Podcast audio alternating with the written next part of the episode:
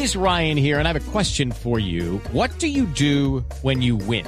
Like, are you a fist pumper? A woohooer, a hand clapper, a high fiver. I kind of like the high five, but if you want to hone in on those winning moves, check out Chumba Casino. At chumbacasino.com, choose from hundreds of social casino style games for your chance to redeem serious cash prizes. There are new game releases weekly, plus free daily bonuses. So don't wait. Start having the most fun ever at chumbacasino.com. No purchase necessary. BGW. Void were prohibited by law. See terms and conditions. 18 plus.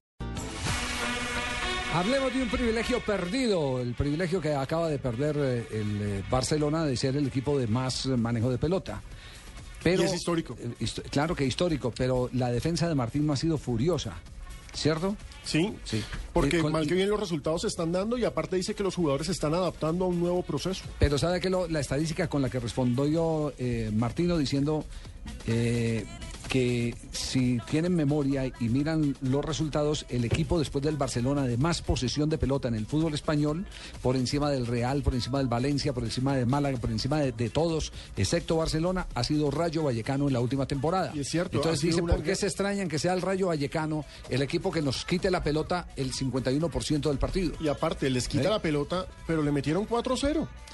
Y, y aparte le Ah, meten pero por 4-0. unos regalos infames de defensa. Bueno, pero, Pero- eso, eso- eso hace parte. que me parece el- muy exagerado. pero tuvieron fue el efectividad. El ejercicio no, del es mereció mejor error, suerte. acierto. No, lo que pasa es que significaría que tocan y tocan, pero no hacen nada. No, me No. parece que ya es por, por otra Mereció mejor suerte. Esta es la respuesta de Martino. Cuando hay un equipo que ha rayado la excelencia futbolística como ha pasado con Barcelona, este, siempre se generarán este tipo de situaciones y mucho más teniendo un entrenador que ni es de la casa ni es holandés, seguramente este, será mucho más. A mí particularmente siempre me interesa cómo está el grupo de jugadores y cuando yo noto al grupo de jugadores este, convencidos y sólidos, eso es lo que más tranquilidad me da. A veces en determinados jugadores yo tengo la sensación de que el grado de adaptación ustedes lo ubican en función hacia, en el caso de Neymar, por ejemplo, si ha hecho goles o no ha hecho goles. Y en realidad lo que él le ha ofrecido al equipo desde el momento en que empezó a jugar, no solamente de que empezó a ser este, titular, sino cuando le tocó entrar, ha sido de una persona que se ha adaptado rápidamente a,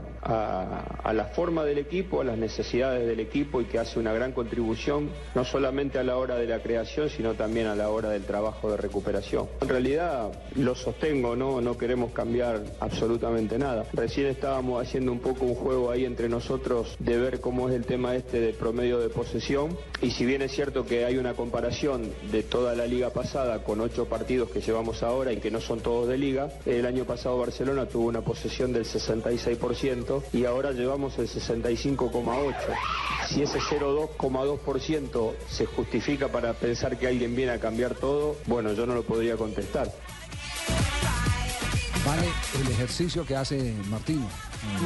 Si vale el ejercicio. Primero, primero pone la- el dedo en la llaga. Pero brutal, la Claro, frase es contundente. Porque, porque allá o es español o es holandés, porque eh, la cuna, la esencia de lo que juega el Barcelona, eh, siempre ha tenido sello holandés. Desde Johan Cruyff. Hasta Rijkaard. No, y si eh, uno mira pasando todos los eh, técnicos de los últimos 20 años, o son holandeses o son de la casa. O son de la casa. Sí, porque es Van Gaal, pues obviamente Cruyff, Sí. y entonces usted empieza a mirar ahí a Resach, a Guardiola, que es de la casa, Tito Vilanova, que es de la Y casa. se les coló un argentino y, y- y ese argentino ha ganado todos los puntos Todo. que se han disputado, primero que todo. Y, y segundo, eh, parece tener convencido a los jugadores del Barcelona de que es necesario cambiar el toque-toque, que no todas las veces es tan productivo. Eh, buscando eficacia. La eficacia también se puede conseguir teniendo menos la pelota. Un pelotazo y ya. Pelota, sí, sí. Dos pases y gol. Pero, pero ojo, Javier, cambiar la eficacia, pero sin olvidarse el toque. Lo que No, pasa no, es que no, no, hacerlo. no, no, Rebajándole es que no, un poco, tal Es que, es que es que el cambio, el cambio, eh, eh, el que consiga una cosa no quiere decir que desdeñe la otra, pero tampoco para que le mantengan la cuenta permanentemente de, Con porcentajes de que, y todo. de que eh, perdió eh, por el 51% el dominio de la pelota. ridículo. En ese caso tendríamos que hacer el debate con Atlético Nacional. Claro, Todo el mundo le dio palo a Osorio y mire todas las cifras que tiene. Javier, hay una... Quisiera el Junior, quisiera Millonarios o el Santa Fe que vimos en el último clásico, Claro. tener la efectividad que, que- que- que- que ha tenido Atlético Nacional, como quisiera eh, el Real Madrid tener los puntos producto de esa eficacia que tiene hasta este momento el Barcelona, así de simple. Javier, y en las redes sociales eh, dicen eso exactamente. Un dato. El Barcelona ganó una Champions y una Liga con Frank Rijkaard y no tenía el 80% de posesión del balón. Las estadísticas. jugaba bien. Claro, y jugaba bien.